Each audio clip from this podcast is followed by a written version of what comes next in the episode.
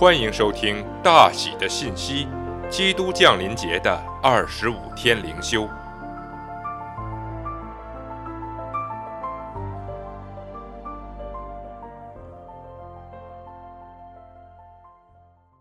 第一天，预备道路。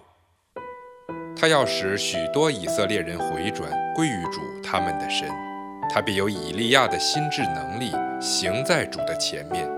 叫为父的心转向儿女，叫悖逆的人转从异人的智慧，又为主预备合用的百姓。路加福音一章十六至十七节。施洗约翰为以色列所做的，基督降临节也能为我们做。圣诞节来临时，你不要措手不及。我的意思是说，在属灵方面没有预备好。如果你预备好了，圣诞节所带来的喜乐及其影响将会更大。愿你做好预备。首先，默想我们需要一位救赎主的事实。圣诞节在带来欢乐之前，首先是一份控诉：因今天在大卫的城里为你们生了救主，就是主基督。路加福音二章十一节。直到我们觉得迫切的需要一位救赎主。否则，圣诞节不会有预期的效果。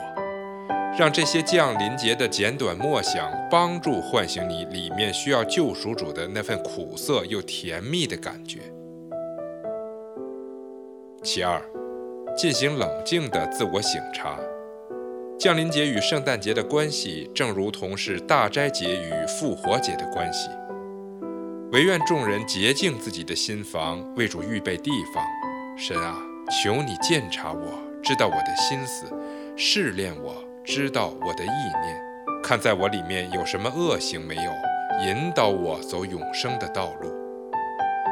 其三，在家里建立以神为中心的期待、期盼与兴奋，尤其是对孩子们。如果你对基督感到兴奋，他们也会。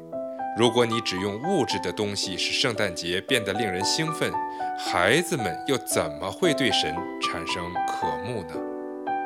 努力地发挥你的想象力，使孩子们能看见这位君王降临的奇妙。